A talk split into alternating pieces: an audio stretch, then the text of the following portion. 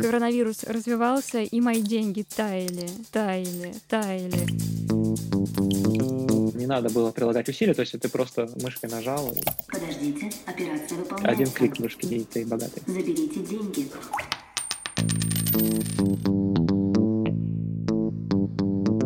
Привет, это подкаст Тинькофф журнала «План Б» о том, как разбогатеть простому смертному. Меня зовут Маша Долгополова. А я Илья Иноземцев.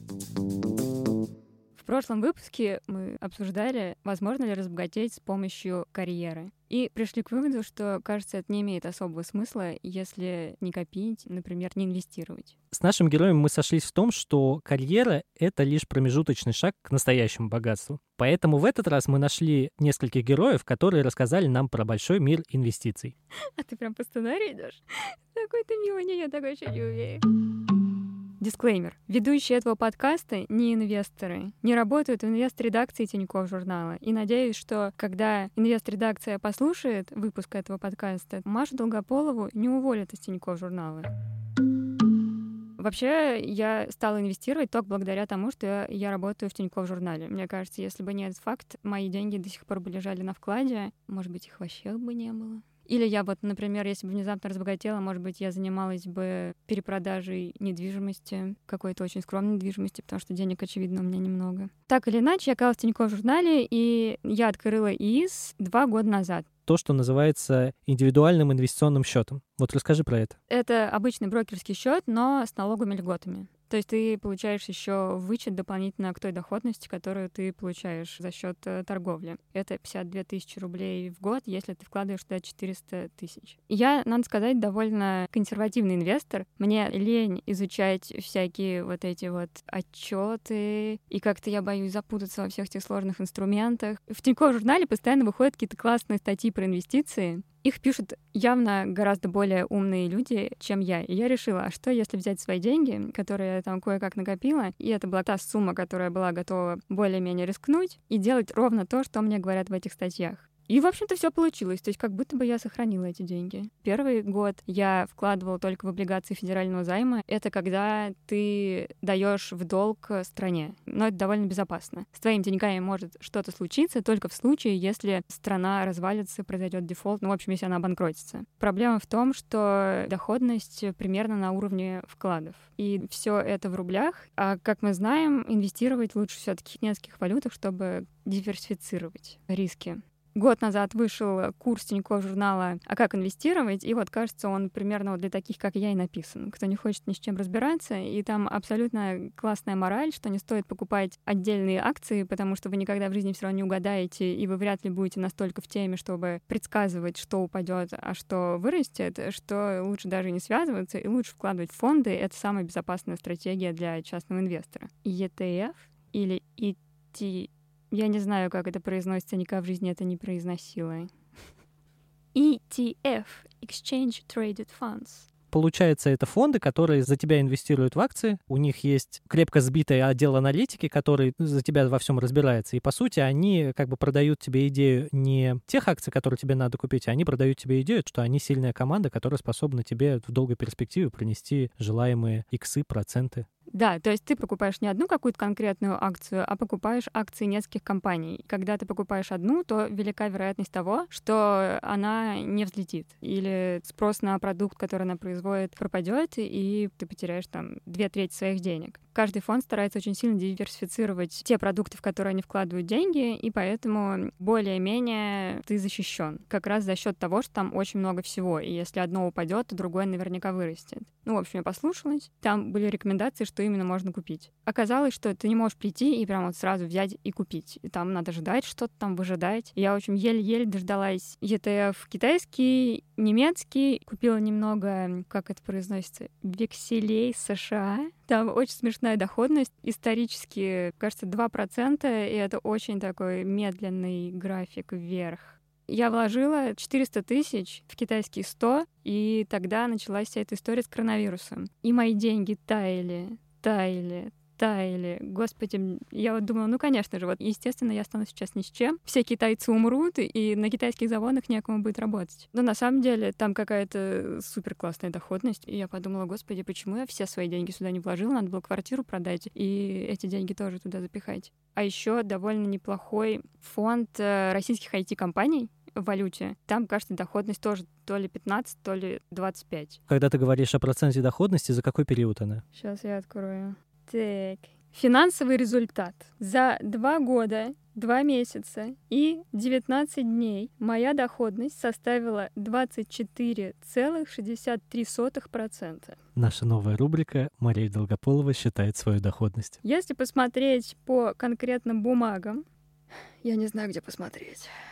Пока ты смотришь, я расскажу тебе о доходности своего портфеля. Я не знаю, как приложение считает доходность моего портфеля, но она звучит следующим образом. За все время доходность моего портфеля составила 17,3%. Победитель. На самом деле я победитель. Так, вот это вот странное название. Finex Tradable Russian Corporate Bonds. Доходность 26,14%. Далее. Finex акции компаний Китая. 52,84%. Ты видел такую доходность когда-нибудь? И акции компаний Германии. 28,16%. И вот эти вот векселя. Векселя. 3,81. Нет, ну векселя это просто скандально. Зачем я их купила еще столько? Я никогда в жизни до последнего момента не пробовал открывать себе брокерский счет и не пробовал покупать себе акции с тем, чтобы сохранить свои какие-то вложения. Во-первых, у меня и сбережений-то особо не было никогда. Во-вторых, в моей жизни так складывается, что ты никогда не знаешь, когда тебе понадобятся даже лишние деньги, которые ты отложил в качестве неприкосновенного запаса. Подробности твоей жизни всегда меня, конечно, удивляли. Но, поговорив с нашим героем, я открыл себе брокерский счет. В какой-то момент у меня появились некие свободные средства, скажем, одна треть от проданной квартиры в Москве, в нормальном районе. И я сначала, естественно, побежал, купил доллары, как любой россиянин. Что он делает, когда у него появляются свободные деньги? Он бежит и покупает валюту.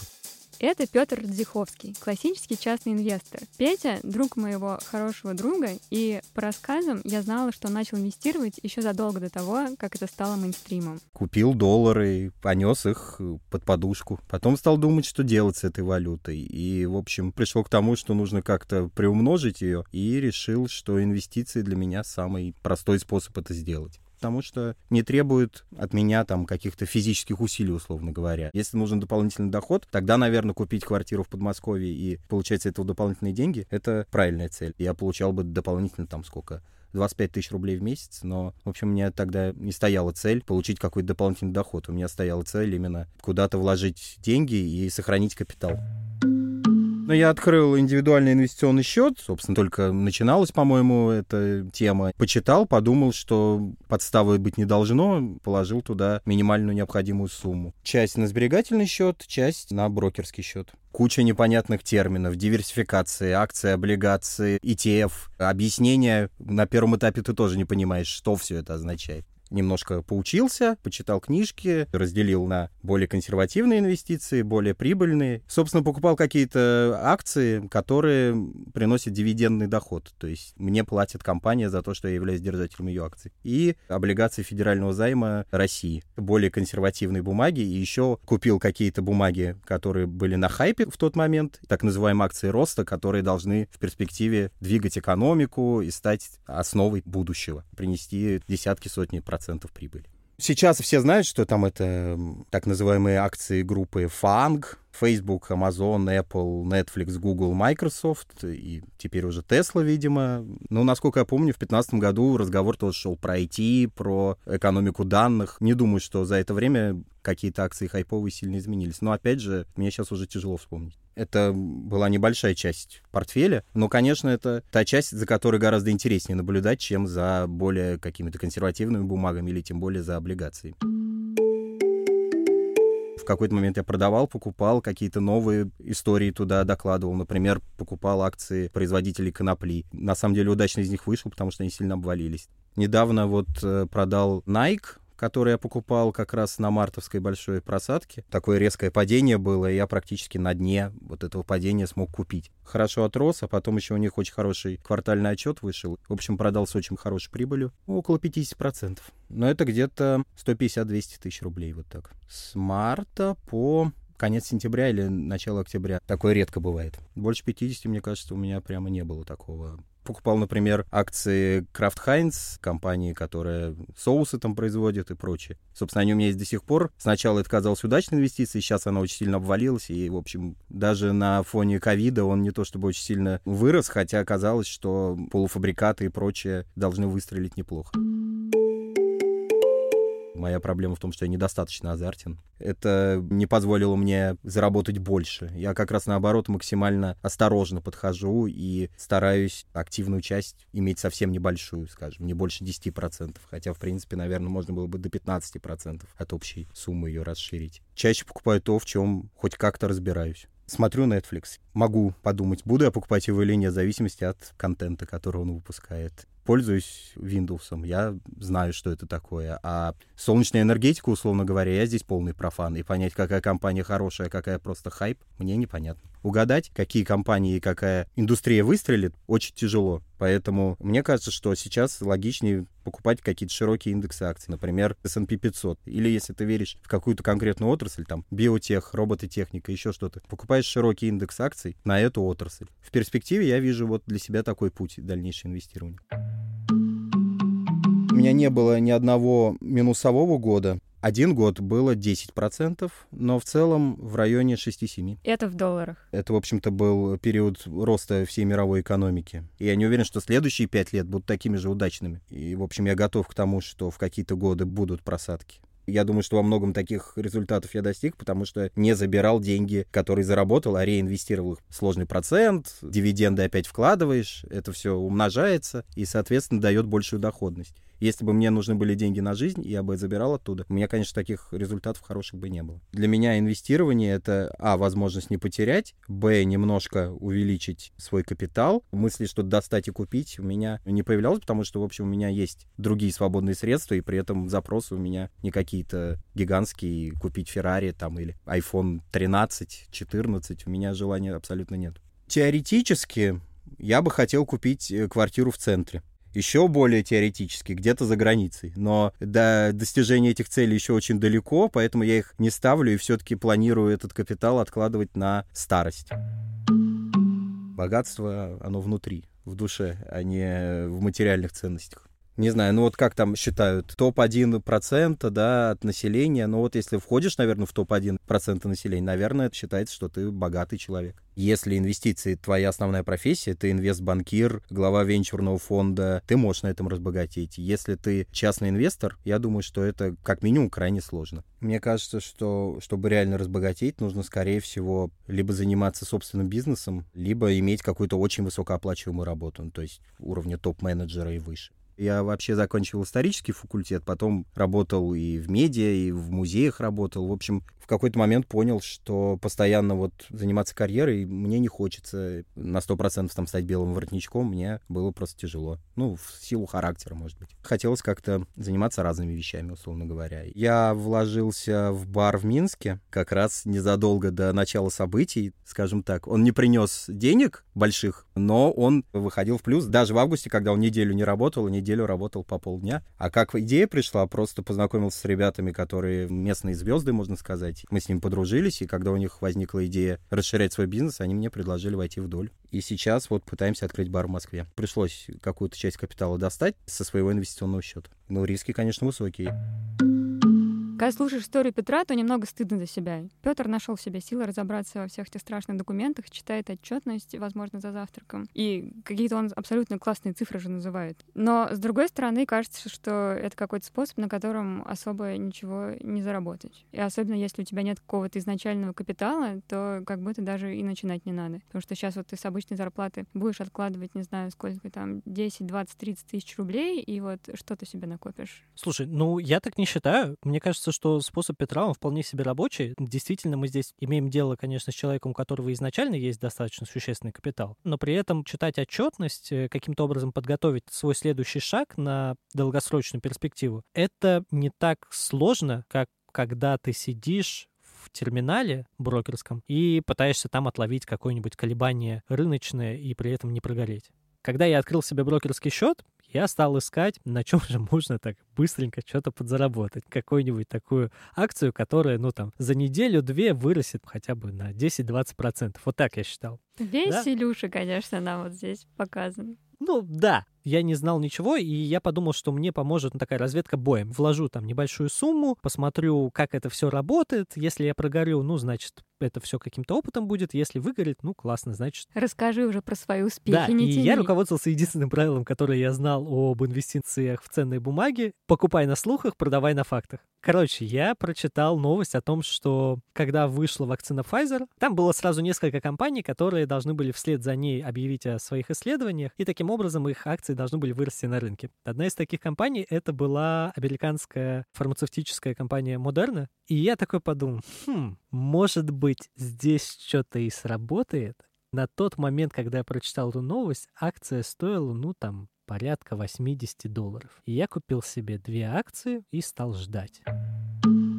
Во-первых, у меня случился большой стресс, там же деньги с брокерского счета иногда так просто не вытащишь, например, когда выходные, когда фондовые рынки спят. Да, а у или тебя когда там что-то праздники. случилось, да? А у меня нет, я такой думаю, я в пятницу вижу, что там какой-то рост идет, думаю, ну ладно, субботу-воскресенье посмотрю, как этот рост идет, и там эти акции заберу, продам, ну и там эти деньги выведу в конечном а итоге. биржа не работает. Биржа не работает. И я сижу в выходные и думаю, о-о, наверное, я просчитался в этом. А у меня на хлеб нету. Но в конечном итоге акции выросли за день на 10-15%, в какой-то момент до 90 долларов. Рост идет, и там все, как бы я читаю в приложении Тинькофф Инвестиции, пульсы, все пишут, ракета летит. И я уже понял, что на профессиональном сленге это значит, что нужно все держать. Потом для меня случилось еще одно откровение. Это что торгуются акции американских компаний на Петербургской бирже, а в 17.30 просыпается американская биржа. И американцы, то, что называется, корректируют курс. И акции начинают падать. И в этот момент там мои мечты о сотке за акцию, они начали падать, но я зафиксировался в итоге на 88 долларах, и таким образом я как бы увеличил свои инвестиции из двух акций на 10%. И я подумал, вау, я такой классный инвестор, все, теперь мне все понятно в этой штуке. Потом я купил 5 акций каких-то компаний, которые продолжают падать. Этот подкаст научит тебя плохому, Илья. Ты знаешь, я послушав Романа, я понял, как много вещей я делал не так. Трейдеры зарабатывают в первую очередь тогда, когда на рынке кризис. Для нас важно, чтобы инструмент показывал большие проценты вверх-вниз. Мы не зарабатываем столько, когда все растет, потому что рост он происходит достаточно плавно. А Когда есть паника, есть существенное движение, это позволяет нам за короткий промежуток времени и заработать свой кусок хлеба, так скажем. Роман — читатель ТЖ из Екатеринбурга. Он работает трейдером уже 6 лет и каждый день с 12 до 20 часов по екатеринбургскому времени занимается только этим. Мы уже писали про Романа два года назад. Полную историю вы сможете прочитать по ссылке в описании подкаста.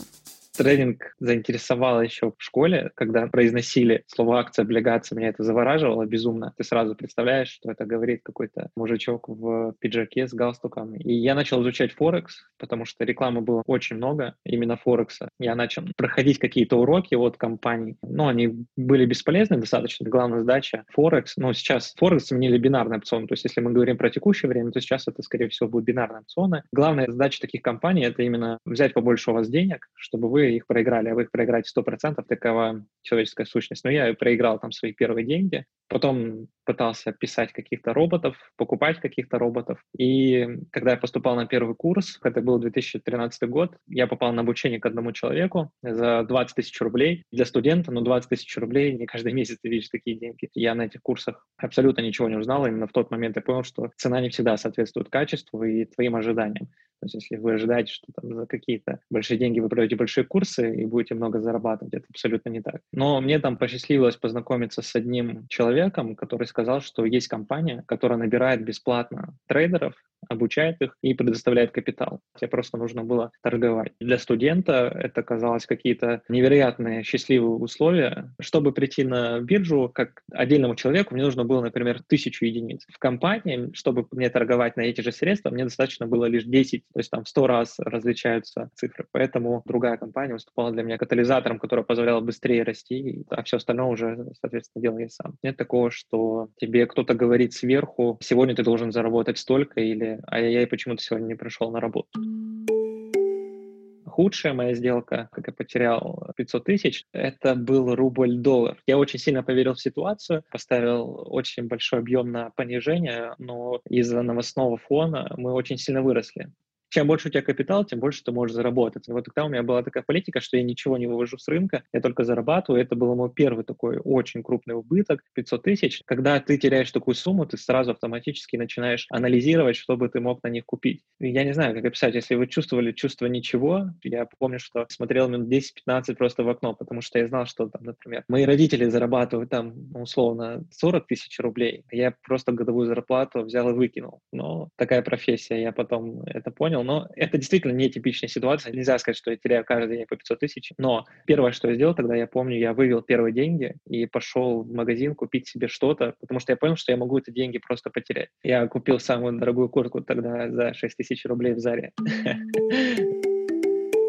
Если честно, лучшие сделки не так сильно складываются, как худшие. Просто есть, например, самая лучшая сделка, есть рекордная сделка, причем это немного разные вещи, потому что самое лучшее ты совершил с точки зрения техники, опыта, все правильно, а рекордно большее дело случайности. Лучшая сделка Блин, но их было достаточно много. Последний раз это была сделка по Яндексу. Как раз вышли новости о том, что Яндекс объединяется с Тинькофф, по крайней мере, есть такие идеи, тогда не было точной информации. Когда акции уже сильно отреагировали, на следующий день или там через день сформировалась такая идея, что рынок уже очень сильно перекуплен, и можно сыграть на понижение. С этой сделки удалось заработать 120, там, 130 тысяч, сейчас точно не помню. Она буквально длилась там часа два рекордная сделка, конечно, немножко выбивается за рамки того, что мы привыкли слышать. Она была миллион триста пятьдесят тысяч, но это было просто везение, выиграл лотерейный билет. Это была неэффективность своего рода на фьючерсе на золото. Не надо было прилагать усилия, то есть ты просто мышкой нажал, и один клик мышки, и ты богатый. Постараюсь опять какой-нибудь аналогии выйти. Вот продают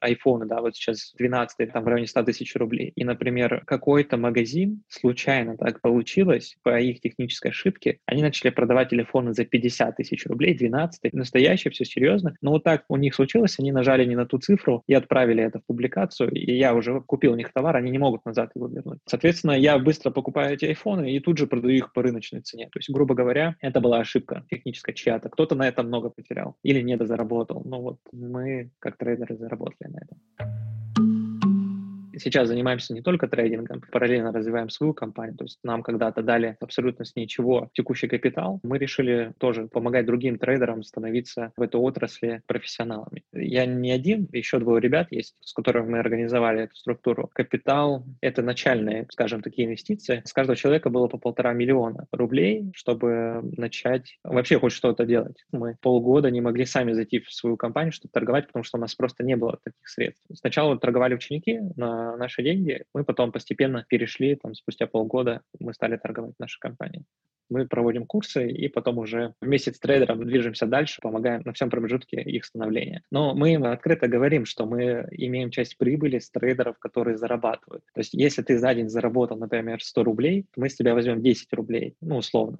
Если ты ничего не заработал, то мы, соответственно, брать ничего не будем. И многие трейдеры, они как планируют, то, что нас научите, и мы просто отправимся в свободное плавание, зачем нам с вами делиться прибылью? Но по факту мы предоставляем капитал, мы предоставляем софт, мы предоставляем риск-менеджмент, который многие ребята не могут самостоятельно соблюдать. То есть если ты скажешь человеку, не теряя 5000 рублей в день, то есть максимум 5000 потеряй, и потом переставай торговать, то он не перестанет торговать. Он скажет, типа, да какой я сейчас еще заработаю, я все это добил. Наша программа, она позволяет просто ему остановиться в один момент, как как только он достигает порога, там, например, в 5000 рублей, программа ему просто блокирует доступ, сегодня он торговать не может. С точки зрения психологии это очень грамотное решение, потому что на следующий день ты абсолютно другим человеком становишься. Первый вопрос, который задают ученики, через сколько я буду зарабатывать энную сумму денег. И вот эта энная сумма денег всегда зависит очень сильно от региона. Например, если это регион какой-нибудь не особо благополучный, они говорят, например, хочу зарабатывать 20 тысяч рублей в месяц, мне этого будет хватать. А из Москвы, которые говорят, мне, например, нужно там 100 тысяч рублей. И вот эти суммы, они ничего не имеют общего с реальностью, потому что можно зарабатывать там по 50 тысяч рублей в месяц, но потом в последний месяц слить 500. Или наоборот, терять постоянно по 50 тысяч, а в последний месяц заработать миллион. В первую очередь это зависит от самого человека. На каком пороге он готов остановиться. То есть тут нет потолка такого, что ты вот там зарабатываешь столько, и все, это предел. Ради 50-100 тысяч не стоит идти в трейдинг точно, потому что это ресурсно затрат. То есть если ваша цель зарабатывать 50-100, ну это явно не про трейдинг. От 200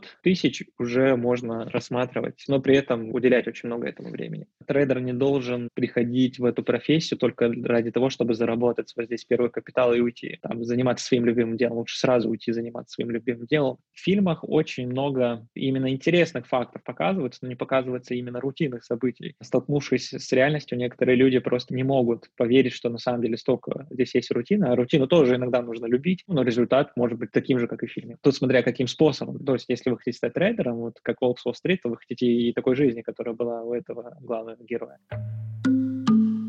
Я очень долго к этому шел, чтобы просто разрешить себе что-то покупать чуть дороже, чем раньше мог себе позволить. Раньше я был строгий прагматик. Курточку Зару, про которую говорил, она нужна была мне, потому что холодно было на улице. Сейчас я себе позволяю что-нибудь купить импульсивно. Это там не хвастовство, ничего, это просто как пример сейчас будет. Сейчас у меня монитор, огромный монитор за 80 тысяч, то есть это как элемент роскоши уже больше идет, потому что ну, ты можешь купить монитор за 20 тысяч рублей, он не будет ничем хуже, чем этот. Но для меня богатство — это достаточно размытое понятие. То есть сейчас мы живем в эру потребления, когда ты можешь проехать на Порше, думая, что у тебя самая крутая тачка, тут же проносится Бентли, и тот чувак думает, что он самый крутой, потом чувак пролетает на вертолете, следующий на самолете, третий отправляет ракеты в космос. Ну, для меня богатство, наверное, это что-то вроде, ну, пусть это будет долларовый миллиардер, но долларовый миллиардер 50 лет назад и сейчас это абсолютно разные люди, потому что деньги все время обесцениваются, и тут вот эти цифры, они такие достаточно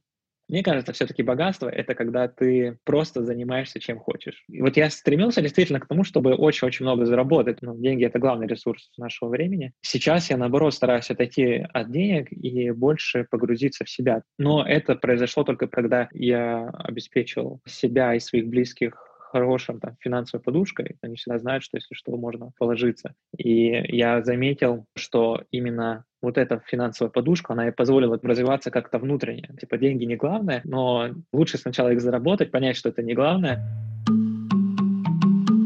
бывают убыточные месяцы. Были мысли, на самом деле, когда у тебя идет черная полоса, что трейдинг это не твое, там и так далее, но это бывает, мне кажется, в любой профессии. Ну, просто я пока не представляю, возможно, другого мира. В любом случае, если это все пропадет, то я уверен, что найду какое-то решение. Мне, например, очень нравится сфера продаж. Это, мне кажется, та сфера, которая никогда не пропадет, она все время трансформируется. Сейчас там это онлайн-продажи, раньше были продажи по звонкам и работа с возражениями. Наверное, если бы не было трейдинга, возможно, я попробовал бы себя в сфере каких-нибудь продаж. Не просто на телефоне быть, а именно какие-то креативные решения принимать. На чем можно еще раз богатеть? Да вообще на чем угодно. Блин, я где-то видел парня, который вел стриминговый канал и пил водку. Он собирал донаты, и он разбогател на том, что пил водку. Сейчас просто уникальнейшее время, когда тиктокеры собирают миллионы просмотров, но по факту они не обладают никакими профессиональными навыками, кроме одного — завлекать людей. Мне кажется, нужно просто делать действительно, что ты хочешь, круто и с энтузиазмом, и тогда другие просто не смогут этого не заметить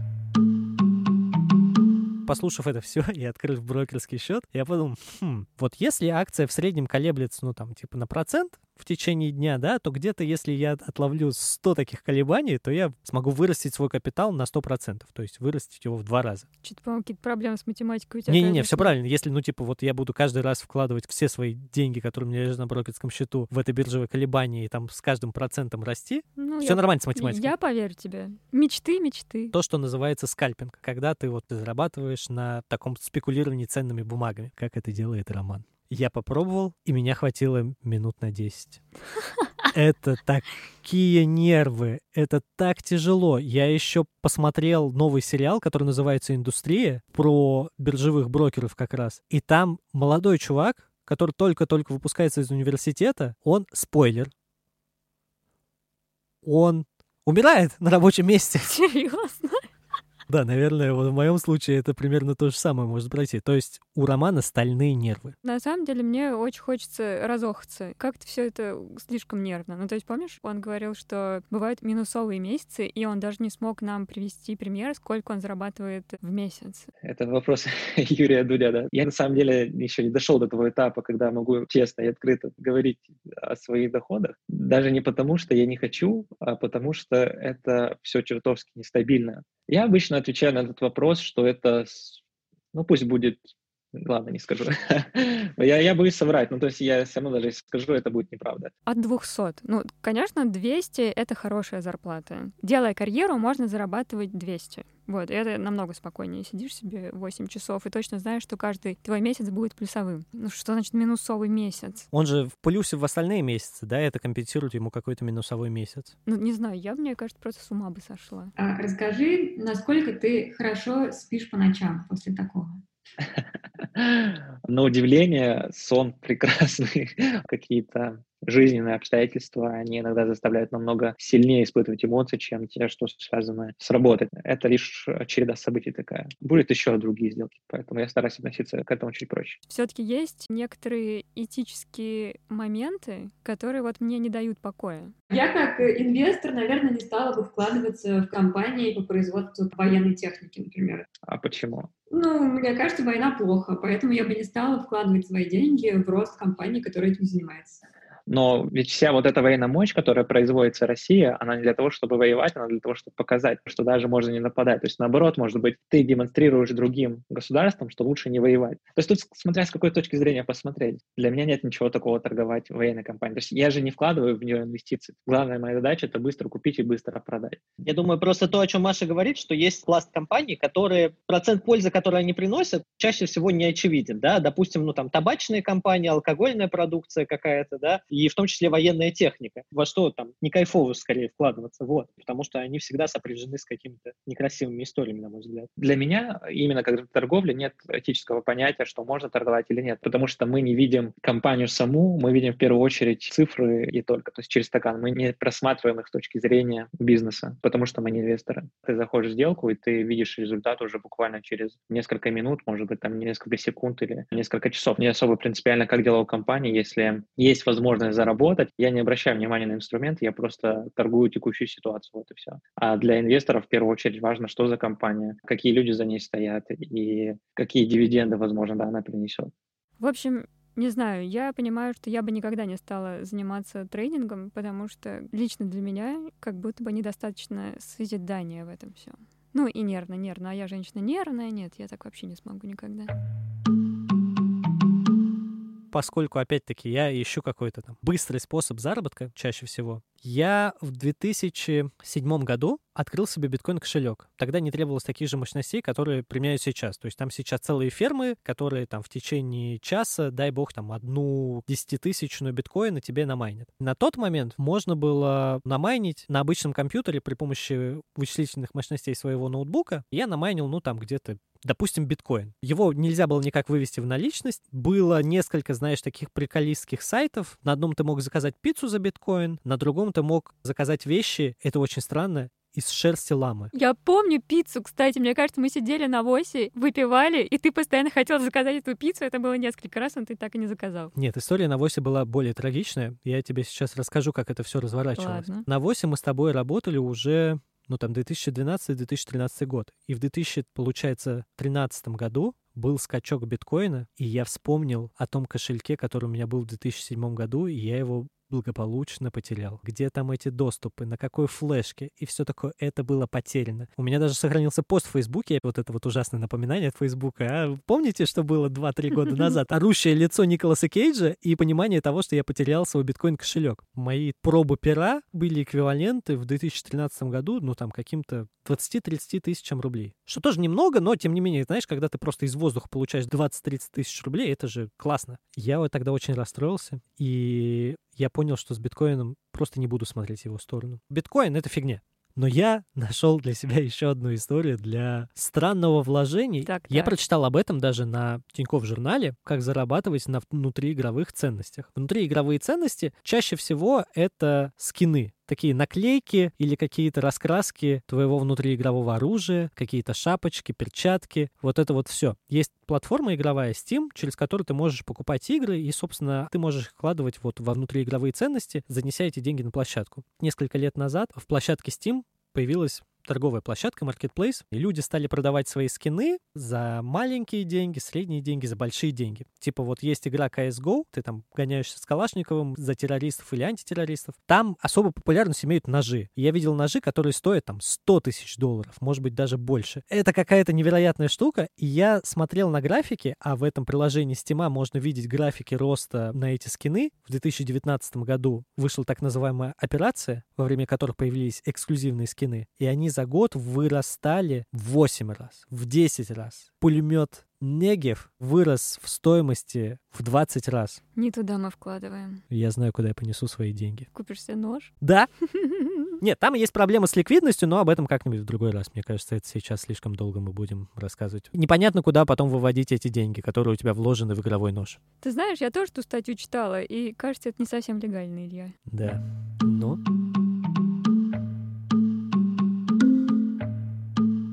Я предлагаю сделать нашу последнюю ставку и замахнуться на какие-то совсем большие бабки, пойти в венчурные инвестиции. Ну, мы с тобой, Яна, а хотя нет, ты же ходил в венчурные инвестиции. Да, Маш, я немножечко знаю про венчурные инвестиции, потому что я работал в венчурном фонде Фанкубатор. В венчурном фонде тебе нужно управлять чужими средствами, тебе нужно искать какие-то вложения, которые за несколько лет не на 20-30% вырастут, а там в 10 раз. И окупят тебе весь фонд, и таким образом ты получишь комиссию с продажи тех компаний, в которые ты вложил, да, и эти деньги тебя обеспечат, ну, там, на несколько лет вперед. Но на деле это очень сложная работа, потому что очень сложно найти хорошие компании, очень сложно дождаться у них такого взрывного роста. Странная глава твоей жизни, Илья. Шел 2007 год. Я студент третьего курса физтеха. Мне еще на абитуре говорили сказки на втором курсе за всеми вами IBM придет, Intel возьмут на работу. Шел третий курс, а что-то Intel не приходит. И я тогда начал догонять. А никто и не придет, если я сам ничего не буду делать. Это Алмаз, мой партнер в венчурном фонде Фанкубатор, где я работал до того, как ушел создавать продукты в Газпром Медиа. Алмаз ведет популярный канал в Телеграме под названием «Вечер по понятиям». Но сейчас он ушел от инвестиций и работает над международным продуктом Special Chat. Это такая платформа для проведения видеоконференций, там проводят учебные занятия и всякие корпоративные мероприятия. Мне скучно работать в какой-то там корпорации. Уважаемая большая четверка, там, McKinsey, Deloitte, тоже что-то у меня впечатление не вызывали. Я видел, что-то они все понтово выглядят, в галстуках ходят, там круто. 2007 год на дворе, мне 19-20 лет, в голове не сходилось, зачем мне это все нужно. А интерпренерство, бродяжий образ жизни, из нуля сделать единицу, я понял, что это мое. Тогда, в 2007 году, мой тогда еще ментор, сейчас мой друг и хороший товарищ, он вел курсы под названием «Введение в технологическое предпринимательство». И после теорфиза, квантовой механики и макроэкономики это было так интересно. Какой-то Facebook, Цукерберг, Павел Дуров, ну не сильно старше меня чуваки, а вот что-то делают, это уже миллионы долларов. Что происходит? И тогда, по тому пониманию мира, я увидел, есть какие-то там стартапы, которые захватывают мир, есть какие-то там VC. Книги читать мне западло, пойду-ка я за пиццу поработаю. В 2009 году пошел фонд работать за эквивалентную зарплату 18 600 рублей в месяц и за бутылку Кока-Колы и пива. Главная задача понять, что с обеих сторон баррикад происходит. Со стороны фонда я более-менее понял. Логика, принятие решения, мат-модель. Уволился, а месяц спустя мне звонит Никита, слушай, я слышал, ты уволился, пошли к нам в Дрейми, в ту компанию, куда мы 2 миллиона баксов зарезали только что. И я пошел, и я со стороны стартапа теперь понял, как все работает на начальном уровне. Ну и там по своим причинам я ушел. Затем познакомился со своим будущим инвестором, который вложил на первый стартап 300 тысяч долларов.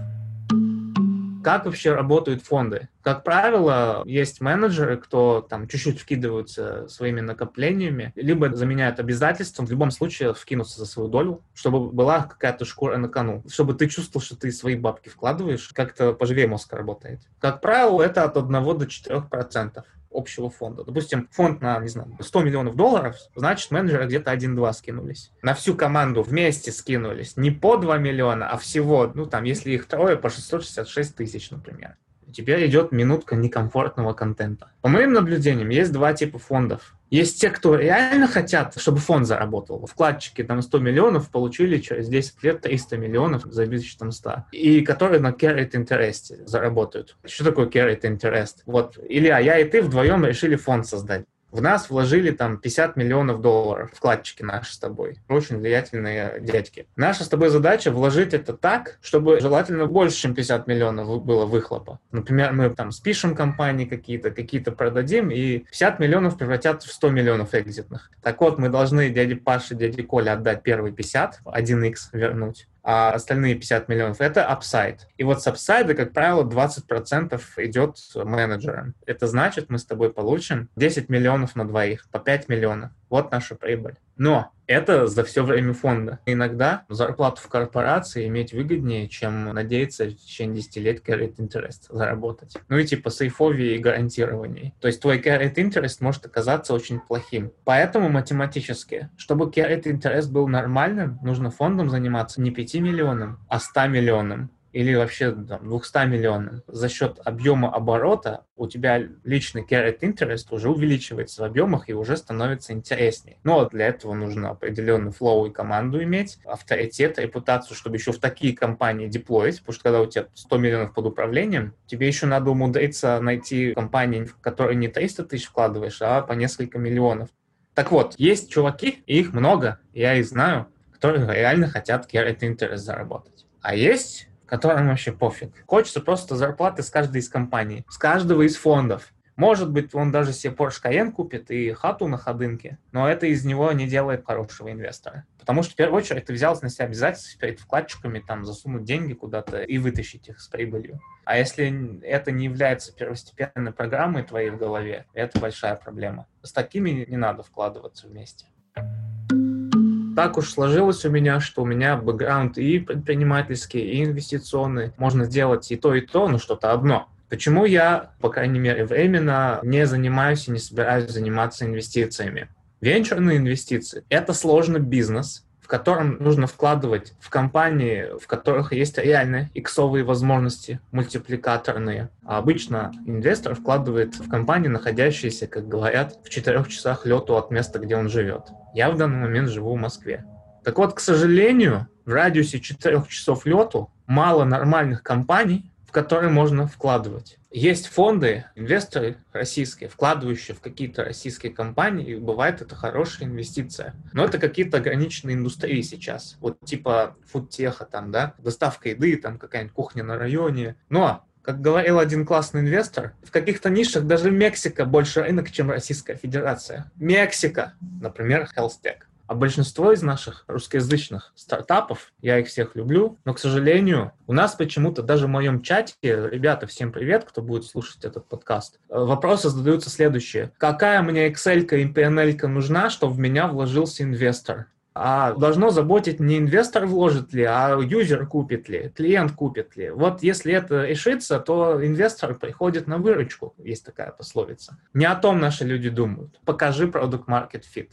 То, что ты сделал, за это люди платят. И не один чувак, друг твой, сосед заплатил, а сто человек заплатили. Или лучше тысяча. Вот это будет подтверждение, что ты сделал что-то, что реально востребовано. Ну вот нету у нас культуры, но я хочу, чтобы она была, чтобы больше компаний было у нас, в которые можно вкладываться. Часто вот прилетает стартап, там, вот мы сделали супер приложение, превратить Илью из мужика в девушку или Марию превратить в мужика. Хочу столько денег, а я не знаю, взлетит, не взлетит, я не знаю. Но что я знаю? Знаю, что в большинстве случаев это хайповые вещи, которые завтра миллион баксов в месяц будут зарабатывать, а через год будут 50 тысяч долларов в месяц зарабатывать. Скорее всего. Не факт, но скорее всего в таких приложениях идея на виральность. Значит, ну, все начнут эти рефейсы свои выкладывать. Это веселее постить, это много лайков от пацанов вызывает. Но это сродни ставки на зеро в рулетке, чем вообще нельзя заниматься в нормальном фонде потому что ты управляешь чужими деньгами и своими чужими, у тебя большая ответственность, ты должен более-менее сбалансировать портфель, а не ставить на зеро.